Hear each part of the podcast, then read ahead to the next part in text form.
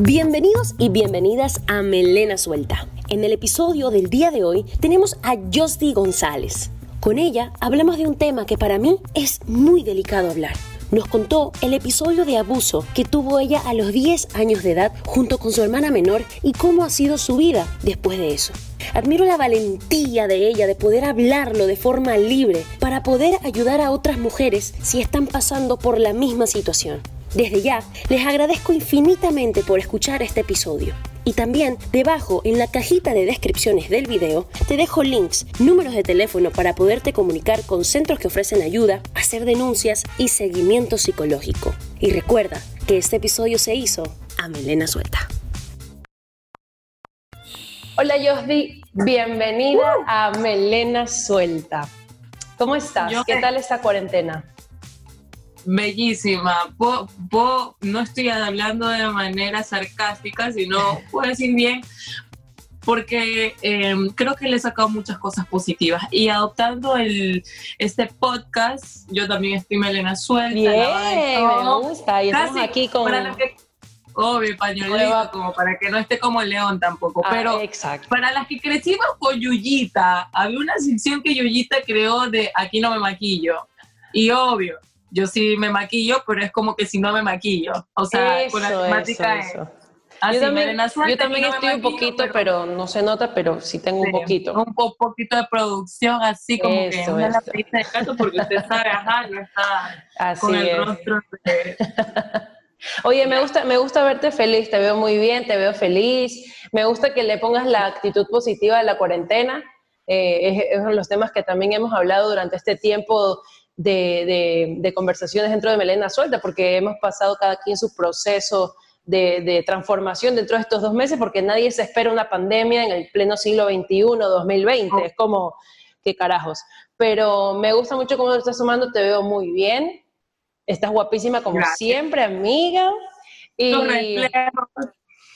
y bueno, nada, eh, quiero entrar al tema contigo. Ese tema yo quiero decir que para mí Em, es un tema que para mí es como, lo quiero topar como con pincitas, como que es muy delicado y quiero que de alguna forma eh, saber de que no soy una experta profesional en el tema y que agradezco muchísimo que estés Y que yo tampoco soy de servidora. Pero que estés, me gusta que estés eh, dispuesta y abierta a hablar de este tema, que es un tema que preocupa mucho y Hace poco también hablamos con Silvia Buen, Día acerca de la violencia de género dentro de la cuarentena, pero aquí contigo vamos a hablar acerca de eh, violencia y abuso eh, que, bueno, pues pasó hace algún, algún tiempo y pues em, de alguna forma tu testimonio o lo que sucedió lo hablaste eh, por medio de tus redes sociales, también por televisión, y eso hizo que pues se destapen muchas cosas. Entonces, em, bueno, te dejo a ti hablando un poco de tu testimonio. Bueno, la gente tiene que saber un poquito a breves rasgos lo que significa Belén para mí y no sé, de luego te hablarás, nos pondremos románticas. Pero no, eh, te lo dije antes, eh, como dirían tras cámaras, te lo dije que te admiro. Es una persona que la conozco durante el proceso de, de, varias ciertas etapas, puedo decir, no las he vivido tan, tan, tan de cerca como su mejor amiga, pero sí hemos compartido y ella y yo la siento muy especial porque ha compartido muchas cosas y una etapa muy, muy transitoria en mi vida que creo que si sin el apoyo de ella yo creo que hubiera estado peor y eso quiero, quiero... No, nosotros nos conocimos en una época que, que, tú y yo estábamos como que en una transición de toda nuestra vida y, nos llegamos a conocer mucho más. Te conocí más por mi hermana, sabía, yo sabía que tú existías, pero como que nos conocimos más por mi hermana y, fue como que una química instantánea que tuvimos, o sea, una química muy Yo puedo hacer un flashback de lo que pasó desde el cero hasta que conocí. Y yo dije, Gracias, Samara, porque con Samara le tengo un cariño, una admiración. Y fue ese flash y fue un canal, fue una puerta para poderte conocer y fue una, fue una amistad, ha sido una amistad, es una amistad muy, muy bonita. Yo reconozco que yo a veces no soy la mejor amiga como la gente lo, lo entiende, de estar pendiente de esto, con mi mejor amiga, que es Cristina, yo me hablo cada vez que, que, sé... algo, algo, algo, que, algo chévere yo creo que de nosotras es que nosotros tenemos esta amistad y cada vez que nos vemos es como si nada. O sea, una vez una frase muy bonita que una amiga me dijo, las amigas o los amigos son como esas estrellas que tú la ves que están ahí, y están brillando, pero cuando te llegas a ver con esas personas siguen brillando de la misma forma, como que tú sabes que estamos ahí, que tú y yo estamos ahí una para la otra, y que por ejemplo te dije, oye, hagamos esto, dale de una, fue como que, no fue como que, ay, qué pereza este man, fue como que, sabes, como que esa unión sigue siendo muy bonita, y eso, eso es genial y, algo que, que, gracias por decirlo, también lo, Claro, siempre de esa buena vibra. Sí, ver, ver la transición de la Belén que pasó, que ambas estábamos un poco en la interperie de saber y qué va a pasar con nosotras y todo, habías, hace poco había, te habías graduado, y yo me animé a aventurarme en una cosa nueva y tú estabas como un poco indecisa, luego te aventuraste, de ahí pasó la transición de Argentina y todo, y salir de, de yo vi una evolución de una Belén a 180 grados, una vuelta que, que siento que has madurado. Eh, en muchas áreas de tu, de tu vida y es bonito poder compartir eh, de, de, haber conocido esa antes, durante y después. De cierta manera me, me, siento feliz de ver a mis amigos, en este caso tú, crecer y sobre todo muy apasionado con lo que hacen. Y me, hacía, me, me, da un poco de risa y no en, no en mala onda. De tú como que tratar con pincitas y yo... no, no, no, a ver, yo... Pero no, es que yo quiero que tú sepas. Pero espérate, deja de decir por qué. Es que yo soy la mujer más imprudente del planeta. Créeme que yo sí. una competencia de imprudencia y yo me llevo la corona, me llevo el trofeo. Yo soy la mamá de las imprudentes que no es malintención, ojo, pero yo no tengo tino, no tengo a veces un filtro como para decir las cosas bien y, y sí, muchas ocasiones no solo he herido susceptibilidad, sino he cometido burradas. Pero bueno, me gusta saber pero, pero yo quiero, yo quiero decirte... no como yo. Yo quiero, yo quiero decir que yo topo este tema con mucha responsabilidad y lo tomo con muchas pinzas porque, lo tomo con pinzas porque no es algo que, que a mí, para mí, me, no sé cómo llevarlo, ¿sabes? Como que yo quiero que tú nos cuentes tu experiencia y todo, porque eh, así como tú expusiste lo que te sucedió y todo, ayudaste a muchas chicas, a muchos chicos también quizás, a, darse cuenta de que, bueno, esto que me está pasando no está bien, eh, debo hablar, no debo sentirme culpable. Y, quiero decirlo porque quiero eh, usar las palabras correctas. Entonces, como que no quiero decir alguna burrada o, decirlo de alguna forma que no debería. Entonces, por eso es como que digo que quisiera toparlo con pinzas y bueno, tú sabes las palabras adecuadas que tienes que usar. Entonces, bueno, nada, el espacio es tuyo, así que... Gracias. Bueno, no, no me considero experta, no soy una socióloga, psicóloga, ni, ni, ni algo por el estilo eh, creo que fui una víctima, soy una mujer, soy una hermana, soy una amiga, soy una hija y, creo que em, mi testimonio, como lo dijiste, eh, ha sido una puerta para poder ayudar a otras personas. Eh, muchas, hay personas y personas, mucha gente pensó que, que era con una segunda intención de ganar seguidores, de eh, llamar la atención, en fin, tantas cosas. Y, se, y, cuando uno empieza a dar una noticia surgen muchas preguntas, surgen también eh, muchos eh, temas amarillistas, cómo se trataron en algunos programas de televisión y todo, en, periódicos, eh, Jordi González abusada, que ni sé qué, que ni sé cuánto. Entonces, la gente, muchas personas se choquearon. Entonces, para esto fue, un, eh, fue cuando era muy pequeña, tenía nueve años. Entonces, ha pasado un tiempo bastante largo desde aquel momento. Entonces, por ende, el proceso que yo he tenido sí, sí ha sido bastante interesante, por así decirlo, porque he, pasado una transición de niña inocente, de no saber, a alguien que dentro de las limitaciones ya es alguien más madura, consciente, que sabe, eh, no es lo mismo una víctima de mi edad que una víctima de nueve años. Entonces mucha gente se, se surgen preguntas de ¿y por qué no lo dijiste a, tiempo? ¿Y por qué esto? ¿Y por qué aquello? Entonces yo creo que el tiempo, primero que el tiempo de Dios es perfecto. Eh, cuando sucedió eso y todo, en una inocente, o sea, no le hace mal a nadie, porque hoy en día la gente, si eres, siempre, siempre que buscar un culpable para poder eh, tranquilizar un poco esa sensación de que pasó. Entonces, si eres niña, culpa de los padres. Si eres eh, adolescente o joven, culpa de cómo se vistió, del lugar donde estuvo, de, de, un montón de cosas. Y si eres una adulta, bueno, tú, tú misma lo buscaste, o sea, ya no creen que hay una víctima atrás de esto, no creen que hay una eh, vulnerabilidad dentro de cualquier tipo de edad. Entonces, sí hay que estar claros en, las distintas etapas, tiempos que cada uno y experiencias de cada una los vive. Entonces, en mi caso, fue por alguien extraño, fue por alguien que, me secuestró, que nos secuestró a mi hermana y a mí, eh, no fue por alguien conocido. Y, es, y, es un, y es una cuestión que influye mucho la familia, y eso yo estoy totalmente de acuerdo con, con, que el núcleo familiar y, y, y, la parte de tus padres influye muchísimo.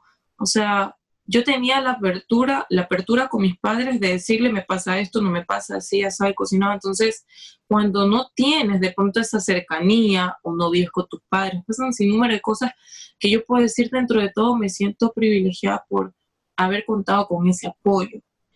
Y, creo que hoy en día siento esa responsabilidad aún más de poder convertirme en ese apoyo de la gente en que no la tiene, o, no o sea, que no la tiene como yo la tuve. Entonces, em, justo estaba conversando con mi papá, yo siento que todo esto así fue una cadena que cada eslabón se fue fortaleciendo conforme pasaba el tiempo. Pasó mucho tiempo en que yo me preguntaba me cuestionaba, yo le decía, Dios, ¿por qué a mí? ¿Por qué me tuvo que pasar? O sea, yo soy una niña de nueve años, no creo que me haya portado mal, que hice mal, que esto, que aquello. Em, y así un sinnúmero de cosas. Mm, creo que mis, padres, eh, de lo que he conversado con ellos, eh, sí fue bastante duro. Mi mamá eh, a veces le, le, recriminaba a mi papá de que porque él no, no estuvo más pendiente de nosotras, yo le decía lo mismo a mi papá, y eso fue creando, eh, en, vez de, ayuda, eso fue dañando más y alimentando un resentimiento que, em, que, a la, final termina siendo una carga más. O sea, tras que te violan, tienes récord con tu padre y te peleas con todo el mundo y es una guerra sin fin. Entonces, poco a poco pude em, permitirle a, Dios que pueda trabajar en mí, eh, perdonar a, las personas que, me han hecho daño, porque eso es muy liberador. Belén, y, a todas, o sea, eso te cuesta horrores, pero al fin y al cabo guardar es, una, es una carga que tú llevas eh, emocional, espiritual, de todo que, que de manera inconsciente tú te sientes pesada, tú te sientes mal. Y perdonar, aunque no te hayan pedido perdón, perdonar es liberarte, es poder sanarte y es poder continuar. Es un paso para que tú puedas avanzar. Porque cuando tú dejas y, simplemente traes de voltear la página de ser como si nada, es algo que muy en tu subconsciente o en tu inconsciente está latente. Em, aparte, eh, estaba conversando con mi papá, como te decía, de los efectos colaterales de la pandemia, de, los abusos, de la violencia intrafamiliar y un sinnúmero de cosas que uno a la larga solo se preocupa por las cosas entre salud y alimentación, pero esas cosas son muy importantes, de saber cuántos feminicidios han sucedido, de saber cuántos abusos sexuales han sucedido, o sea, y, y es, y es una y es algo que uno lo, lo sabe, pero no lo quiere hablar. Y yo creo que el, el, el hablarlo, el poder exteriorizarlo y levantar una voz de protesta, eso sí ayuda. La gente piensa, no, es que las marchas, no, es que la revolución, no. Las redes sociales es una herramienta tan poderosa que traspasa ciudades, traspasa continentes y que tú no sabes qué efecto puedes causar. De saber que tu testimonio puede bendecir, como también puedes maldecir a través de una red social. ¿Qué ejemplo estás dando? Sí. Entonces, cuando me dices, eh, eres un gran ejemplo, esto, yo siento que con cada ejemplo, que yo le llamo más bien una inspiración, conlleva una gran responsabilidad. Totalmente. Porque no sabes quién te está viendo. Entonces, hay, hay personas, a mí a veces me ha pasado que uno se admira de alguien, pero a veces llega esa admiración por una obsesión de que quiere ser esa persona.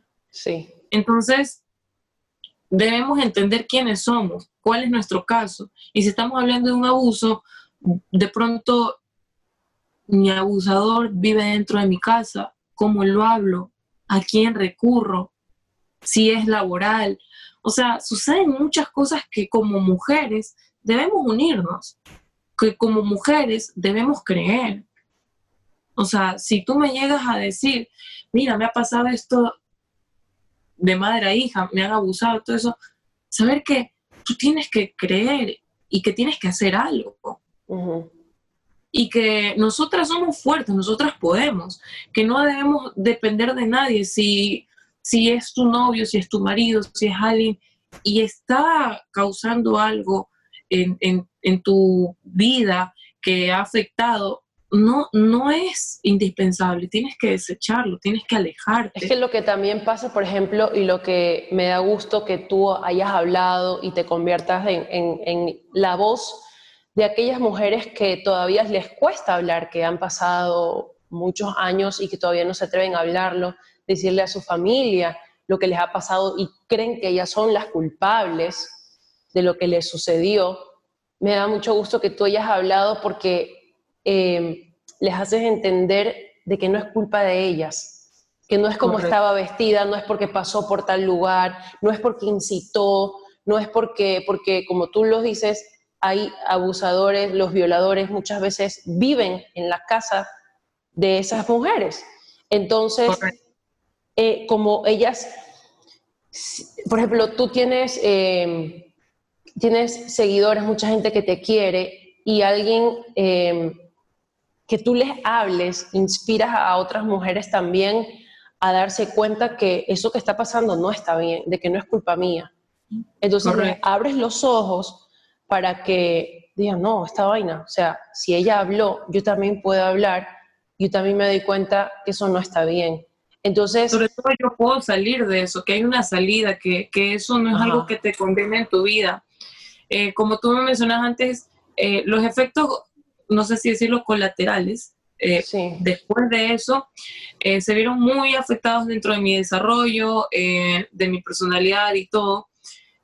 Y mm, algo que, que, realmente afecta en esa convivencia el, día a día. No necesariamente hablando y hacia de, muy de manera abierta, digo, no necesariamente te afecta puntualmente en tu área sexual en el momento de tener intimidad con tu pareja. El efecto viene por otros lados. Viene de la relación con alguien que tú no puedes pensar de una manera sana, en que todo lo vas a ver malintencionado, en que yo no me podía trepar ni a un bus porque yo sentía que yo me sentaba al lado de un hombre y me iba a tocar, de yo no, no sentirme segura, camino en la calle y yo pienso que la mirada de un hombre morboso es alguien violador. Entonces, son todas las cosas que engloban un solo acto. Entonces la gente piensa y, y, y lo subestima. Entonces, para la gente que no ha sido víctima o para la gente que conoce a alguna de las víctimas que ha pasado esto, no subestimes su dolor, no subestimes en distintos grados. Para mí de pronto puede ser algo que ya pasó ayer, pero alguien que todavía lo carga. Y sabes, sobre todo, voy a, voy a interrumpirte aquí un poco, Josdi, porque eh, hay, por ejemplo, amigas de las chicas que han sufrido o sufren el tipo de violencia y les dicen, pero anda, denuncia y esto, y les incitan a, denunciar, lo cual entiendo por parte de las amigas, porque obviamente eh, quieren ver pues que no le siga abusando de X y Z, puede ser abuso físico, abuso psicológico, verbal o sexual. Entonces, eh, también entender que la víctima está en su proceso. Que, por ejemplo, tú te animaste a hablar casi después de 10 años públicamente porque para ti fue un proceso.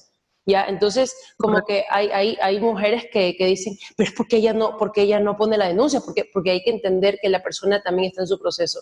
La persona que está sufriendo o, sufre esto, nosotros eh, decimos, ah, bueno, pero denúncielo, pero es que también carga un miedo tremendo y es proceso de cada quien hasta que esa persona vaya solita y vaya por decisión propia a hacerlo.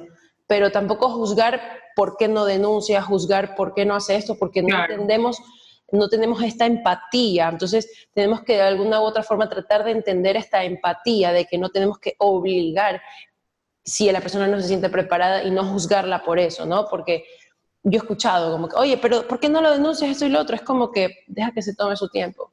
O sea, hay que también tener respeto de su proceso. Siempre, claro, la gente siempre tiene la, solución, siempre tiene la opinión, pero no se pone los zapatos. Claro. Entonces... Eh, Porque no le ha pasado. Entonces es fácil hablar. O sea, tú te pones a pensar y, y dentro de mi caso sí se denunció, sí se hizo todas las medidas legales posibles, bla, bla, bla. Pero una amiga que me contaba dice, mi papá me viola.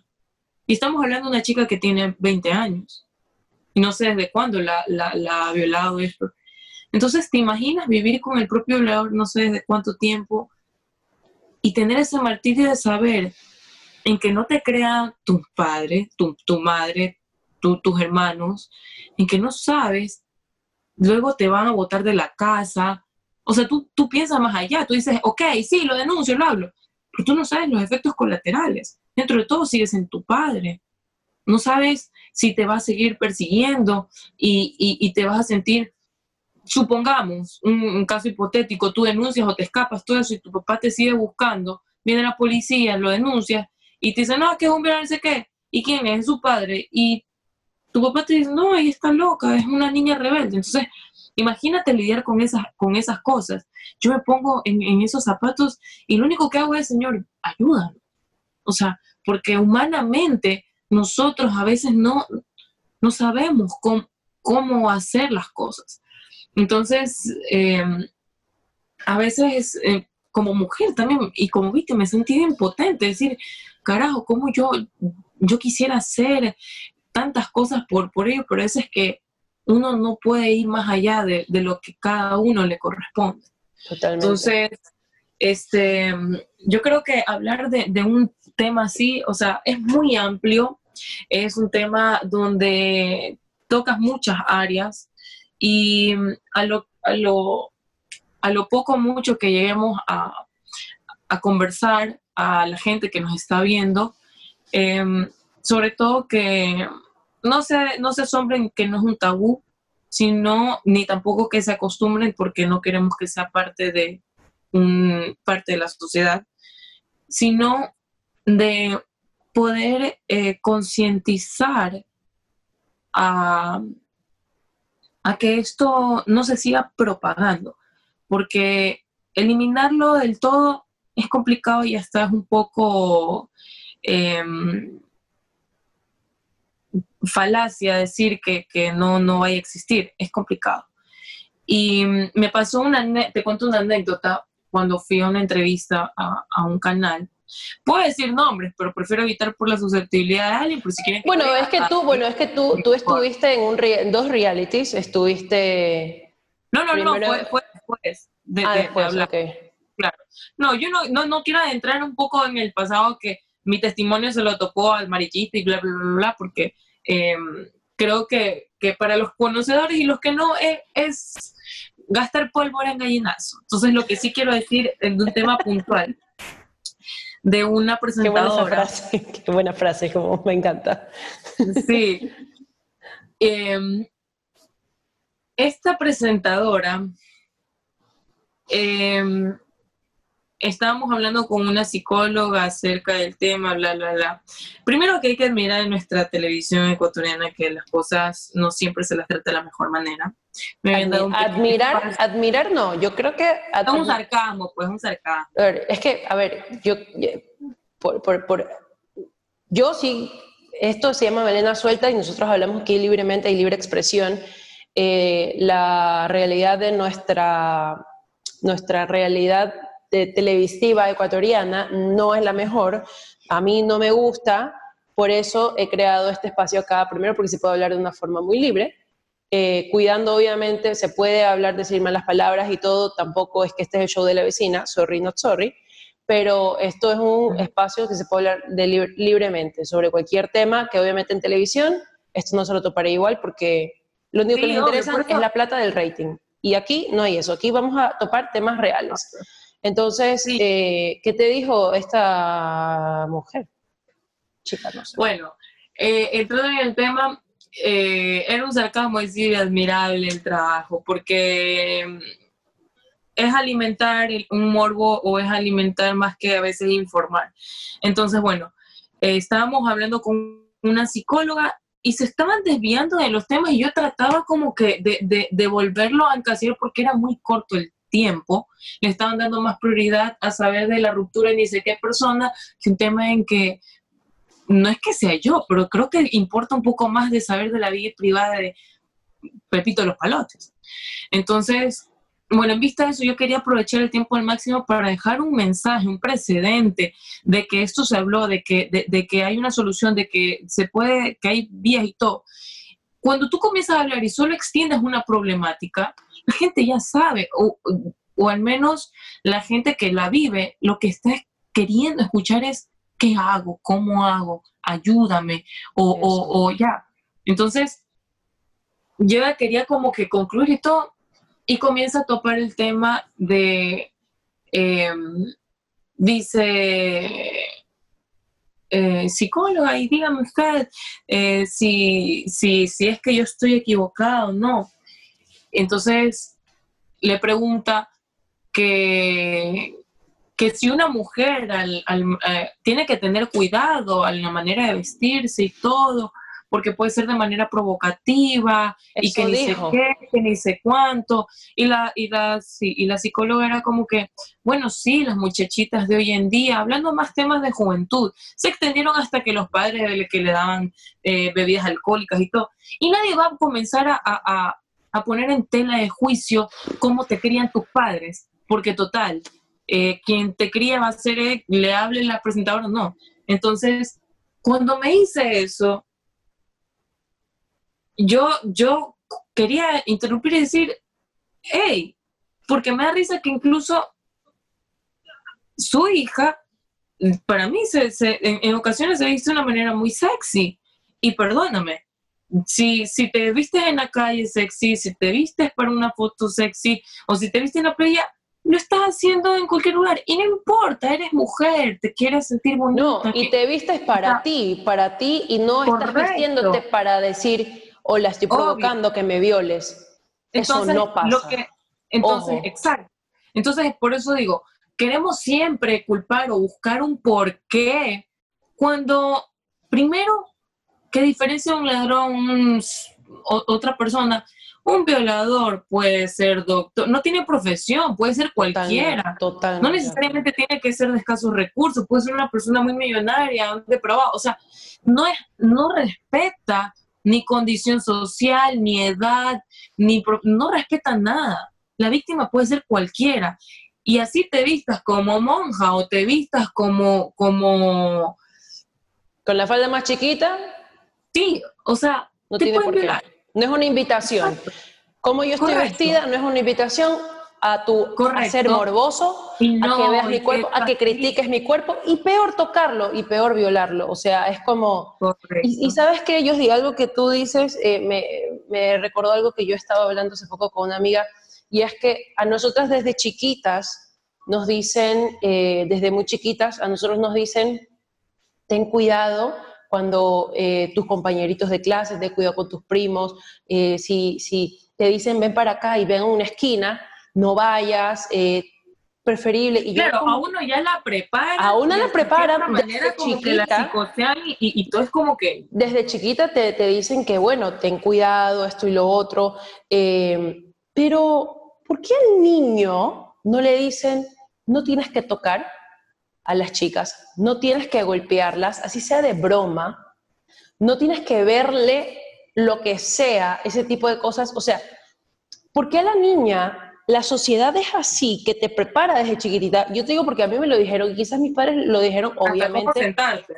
Me, me lo dijeron de una forma, obviamente con todo el cariño del mundo, no estoy criticando, pero ¿por qué no, en vez de decirle a las niñas que no tienen que dejarse, ¿Por qué no se le dice al niño directamente que no lo tiene que hacer? Entonces, hay esta diferencia entre hombre y mujer, niño o niña, que desde chiquita se crece con esta idiosincrasia a nivel mundial. No solamente estoy hablando de Ecuador, esto es a nivel mundial. ¿Por qué?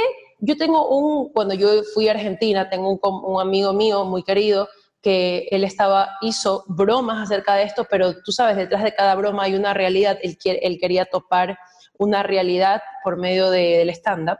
Y él decía, a mí desde chiquito, mi papá me decía, hijo, tú tienes que cogerte a todas las chicas, cógetela a todas, cógetela a todas. Y en la misma mesa, en la misma conversación, estaba la hermana y le decía el papá, y tú no te debes coger por nadie, no, no cojas con nadie.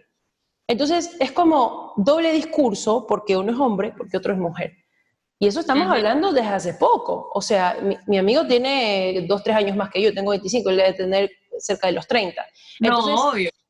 Entonces, es esa forma de que también la sociedad, eh, nuestra crianza y todo, por ejemplo, eh, yo tengo un primo muy querido mío que obviamente desde chiquitito él siempre era bandido y todo eso, y un día lo vieron besándose cinco años, ¿no? Con una niñita y la tenía ahí apretujada y la estaba besando, a una esquina se la llevó y al niño, pues obviamente mis tíos le celebraron, le celebraron porque es, es, machito, bueno, es macho. Claro. vamos, besó a esa niña. Este Pero esa niña. apellido tiene. Eso, vamos, es macho, vamos, que se la besó. Es que González, ¿no? Eso, vamos. Pero, ah, pero la niña estaba, quería, ¿verdad? O sea, te estoy poniendo un ejemplo quizás, y no quiero que se tome esto personal, porque si después alguien de mi familia está escuchando solo a decir, estás hablando pendejadas, pero, pero, pero es que quiero que, que, se vaya desde a quiénes celebramos y qué le estamos celebrando, qué estamos enseñando. Entonces, este tipo de cosas es sobre todo ser consciente, primero estar consciente de lo que, porque desde ahí parte todo, yo digo, o sea, desde ahí, desde la educación, estarse educando constantemente. Esto es parte de la educación. Hablando, Claro, hablando de niños hay cosas que son de manera inocentes, pero la intencionalidad de un adulto es la que influye en si eso se, se lo trata como algo inocente o como algo que hay que preocuparse. Entonces, por ejemplo, hay veces en que un niño quiere darle un beso a una niña robado y quiere besarle en la boca, y a veces no es con una mala intencionalidad, sino es porque ve de muestras de amor entre sus padres y lo hace con, con, con, con algo... A veces, a veces, y a veces eso viene, no, a veces eso viene porque es como, róbale un besito porque eso está bien. Eh, no, claro. Ruégale, tú tienes que estar atrás de ella y eso, y es como que, si te dije que no, es no, no me insistas. No, obvio. Y la gente dice, no, pero que está siendo amoroso. No, no es no. No, obvio. O sea, a lo que voy es que, eh, hablando de un tema de un niño, no sé, es, mi ideología. Sí, sí. Que, que, dentro de todo sí hay una inocencia detrás de, de, de algunas acciones hasta que se vaya console, consolidando sus actitudes, aptitudes dentro del desarrollo, que lo fortalecen obviamente con quien se cría. Pero digo, a veces sucede porque un padre muchas cosas no les enseña a un hijo y a veces o por instinto o por ejemplo las ve. Pero, Entonces, a veces es así está siguiendo un patrón automático y no hay conciencia, no hay un, una, un cuestionamiento. Por este, este programa, este programa o este podcast es para crear justamente eso, porque a veces nosotros, nosotros como que vamos como que, ay, en piloto automático y no nos preguntamos nada, no somos conscientes de las cosas, pero cuando pasan este tipo de cosas, recién nos estamos preguntando. ¿Por qué no nos preguntamos antes? ¿Por qué no nos cuestionamos antes de que pasen? Eso es a lo que voy. No, correcto. O sea, a lo que voy es eh, no siempre satanizar todo, como te decía, porque hay que, hay que ver mucho el contexto en el cual suceden las cosas. Entonces, si nosotros nos ponemos a satanizar a veces muchas cosas que definitivamente los padres no lo enseñan, pero ¿de dónde aprendió? ¿Con quién se está juntando? ¿Qué, qué influencia en él?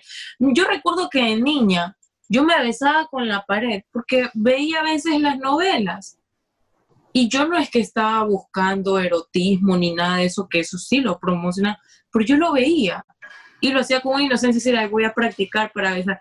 Y, y me parece algo absurdo en que uno se pone a, a preguntar y dice, esta niña para qué carajo está poniendo a, te pones a pensar uno adulto? Bueno, entonces, Jordi, eh, después de que tú tuviste este episodio y este abuso que tú tuviste, luego, ¿cómo fueron tus relaciones eh, de pareja? Eh, fueron tus relaciones sentimentales, como que, ¿cómo fueron? Como que se, se vio involucrado, tú, tú, tú, no querías o tú tenías como que un rechazo, luego cómo todo se fue acomodando, porque voy a spoilear un poco, pero en la actualidad te veo muy bien enamorada y todo está muy bien y eso me encanta, pero supongo que para, para llegar a este proceso, a, este, a la actualidad tuviste que pasar por un proceso. ¿Cómo fue? Cuéntanos.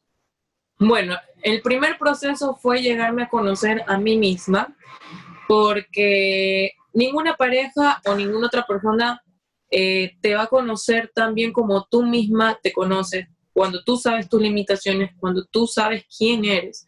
Entonces, ¿por qué digo esto? Cuando yo tenía una relación, yo me, primero que me sentí utilizada, yo no sentía que tenía el mismo valor como una, como que yo sentía que era eh, el objeto de segunda mano, que no era por estrenar, que no era de último, de último modelo que lo sacas de la caja, sino que yo me sentía mal.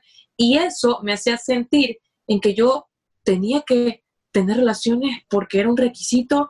Eh, yo sentía que, que, que, si no tenía relaciones o no les daba lo que quería, no, no iba a ser feliz, me iban a dejar, iba a estar sola por mí. Sentía que yo ni siquiera podía disfrutarlo porque al fin y al cabo ni siquiera sabía lo que me iba a gustar porque total el sexo para mí se había convertido en algo que, que, ya estaba tropezado en mi vida. Y ese episodio fue eh, como pisoteando otras cosas, por eso los, efectos colaterales de un abuso no van necesariamente en una relación eh, sexual, sino en una relación de pareja, de que tú tratas de muchas veces contarle a tu pareja con, con un sentir de protección y todo eso. Y empiezan ciertos errores.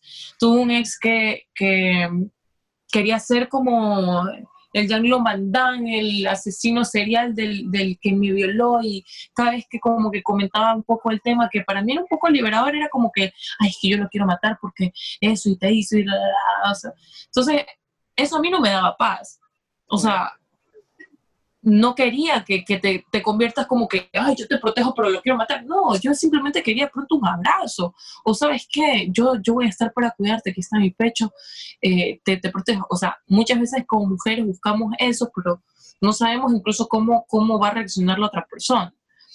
Y de ahí, nada, creo que, que, que eso lo fui superando cuando comencé a perdonar, comencé a conocerme a mí misma comencé a explorarme. Hay cosas que nosotras como mujeres lo hacemos como un tabú. Explorarse sí es conocer su parte íntima, es conocer eh, lo que le gusta, lo que no, conocer como mujer cuáles son sus limitaciones, de, saber en cuándo decir no, en qué sí, y, y eso. Entonces, todo es una cadena que conlleva a una felicidad que parte por uno mismo. Nadie te va a hacer feliz si tú no lo eres. Yo lo que le digo a mi pareja, a mi novio, yo le digo, em, a veces él me decía, te veo yo tan feliz allá, porque estamos a distancia. Y yo le digo, claro, estoy feliz, soy feliz. Y quiero esa felicidad compartirla contigo el momento de podernos juntar. Porque yo no quiero tener un novio infeliz, ni quiero que mi novio piense que tiene una novia infeliz que pasa triste por la vida, porque de lo contrario no vamos a llegar a nada. Entonces, yo soy feliz, tú eres feliz y juntos compartimos nuestras debilidades y nuestras fortalezas. Pero eso no, no, muchas veces buscamos ese apoyo emocional que me pasó en algunas ocasiones, que es un, un apoyo bombero que nosotros lo confundimos y a veces lo convertimos en pareja. Sí. Entonces estamos pasando por un problema, un, un, un, mal momento y viene alguien que nos extiende su brazo, que de pronto sí tiene otra segunda intención de enamorarnos, bla, bla, bla, pero nosotras no estamos preparadas por una relación y lo tomamos porque lo sentimos un refugio y la relación termina fracasando porque se basa en eso. Entonces, ese. Es, bueno, es bueno que topes este tema porque no solamente em, ayudas a las personas que han sufrido un abuso, sino que también eh, ayudas, por ejemplo, al, igual, no, porque también ayudas a, por ejemplo, si alguien hombre o mujer está con alguien que ha sufrido un abuso, cómo saberlo llevar, porque estamos escuchando la perspectiva de otra persona, porque por ejemplo, eh, a mí no me ha pasado, entonces, ¿cómo yo puedo apoyar a alguien si no lo sé? Entonces, también está bueno hablarlo y lo que estás diciendo, porque me hace crear esta empatía para yo saber cómo eh, reaccionar. Por ejemplo, tú, tú dices, a mí, no, a mí no, en vez de que me diga, quiero matar a ese infeliz, me hubiera gustado que me dé un abrazo. Entonces, entenderlo también de ahí está muy bueno. Oye, yo, y yo también eh, te quiero preguntar esto. Eh, yo sé que nos has dicho cosas muy muy, muy valiosas ahorita, pero eh, hay mujeres que quizás están pasando por una situación eh, de abuso actual o han pasado que no se han atrevido ni siquiera a hablarlo con ellas mismas, eh, a, aceptarlo. ¿Tú qué le recomendarías o qué le dirías a estas mujeres o personas, porque también chicos viven algún tipo de abuso, ¿Tú qué, qué, qué, qué les dirías?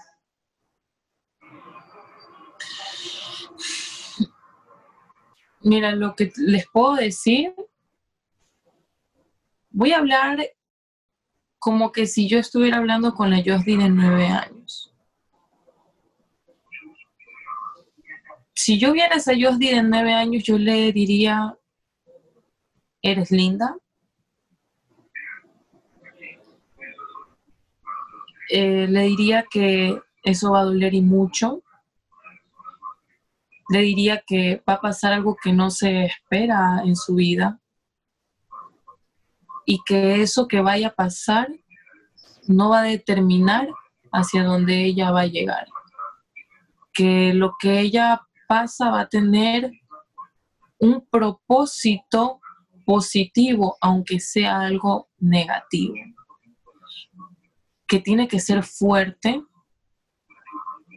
y sobre todo que debe conocerse a lo largo de ese tiempo, debe perdonar. Y, y esa Josdi de nueve años no me entendería nada. Esa Josdi se sentía capaz un poco más confundida y le diría que se abrace a sí mismo, que encontrándose ella va a poder encontrar realmente ese va a encontrar en su corazón realmente lo, lo que va más allá de un abuso. Y mucho antes de eso, porque le, le diría a Sayosdi que Dios la ama muchísimo y que incluso en ese episodio amargo de la vida, Él estaría ahí. Que Dios incluso en ese momento estaba pendiente de ella. Y que Dios no la dejó. Y que el mismo Dios que hizo, su justicia, que hace su justicia, es el mismo Dios que me abrazará, es el mismo Dios que me ayudará a pasar ese proceso y es ese mismo Dios que me pondrá a más víctimas para que yo pueda ayudarlas después.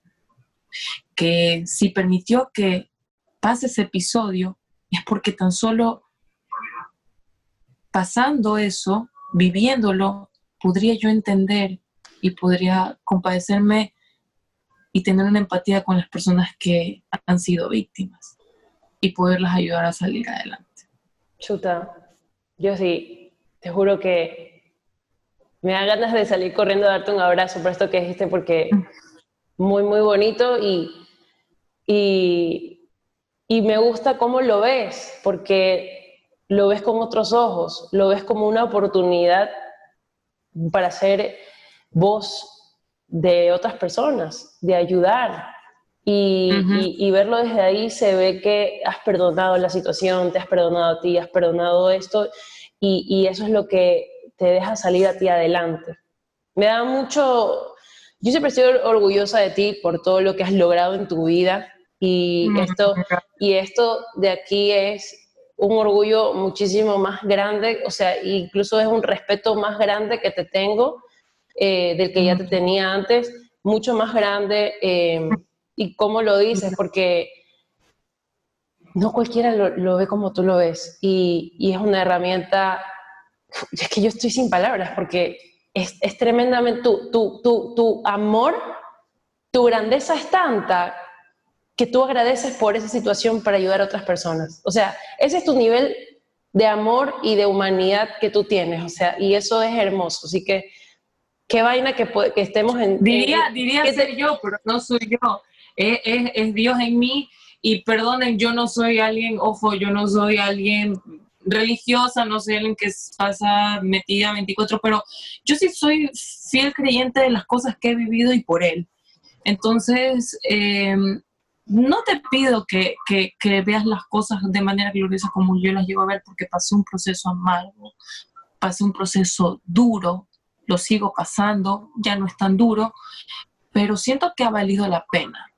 Siento que, vale la pena poder tener esa empatía con mujeres en que realmente no saben, con mujeres en que me dicen, ¿cómo hicieron mi hija esto? Entonces, yo, yo, yo me, siento eh, muy agradecida porque nadie nadie va a entenderlo sino el que lo ha pasado. Entonces, como decía un poema, dice, nadie va a gozar sino después de haberlo padecido. Y creo que es así, es de, de para recobrar lo recobrado, ni sé qué, es uno de los poemas cortos que me gustan. Y es verdad, o sea, nadie va a sentirse agradecido de algo sino después de haberlo padecido. Y a veces cuando nosotros padecemos de un amor, de un afecto, de, de, un, de una paz, uno le agradece cuando ya la siente. Y esa paz yo, yo siento que me la ha dado el único Dios. O sea, porque como te dije, he buscado en parejas, he buscado enfrascarme a veces en, los estudios, en, en, los sueños y todo, siempre ha estado ahí.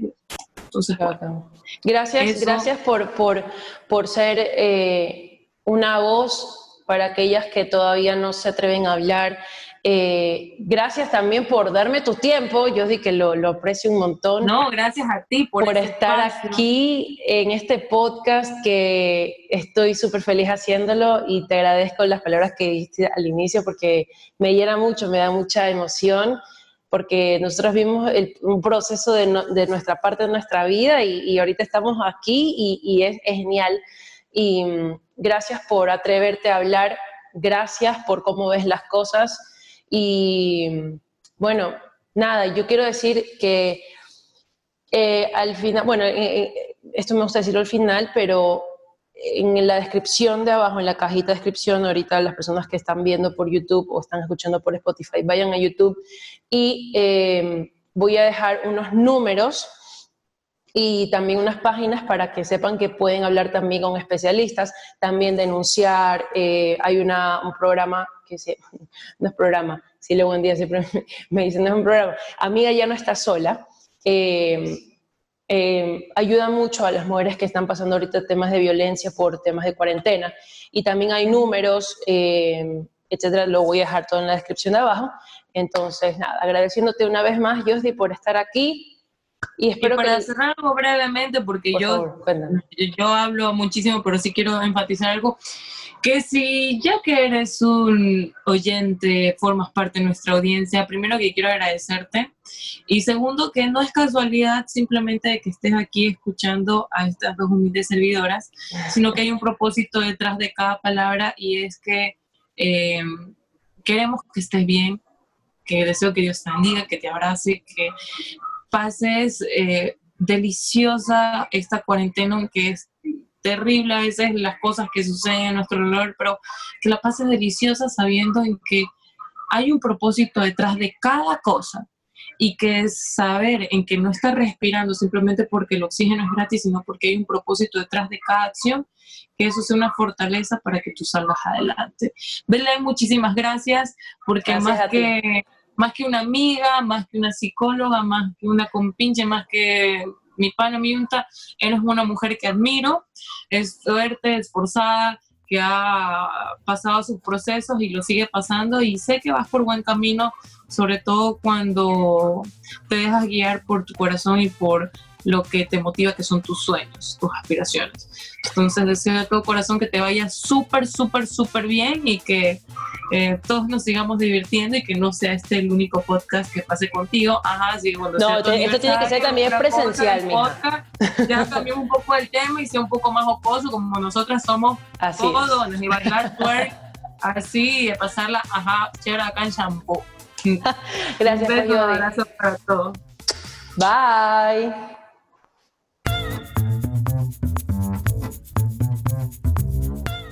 Eso fue Melena Suelta, grabado en los estudios de Blue Panda Records, producido por Andrea Salame, cámara Gaby Revelo y editado por Marco Vera, con música original de Blue Panda Records. Se pueden suscribir a mi canal de YouTube y escucharlo en todas las plataformas digitales. Mi nombre es Belén Montero y nos vemos en otro episodio. Bye.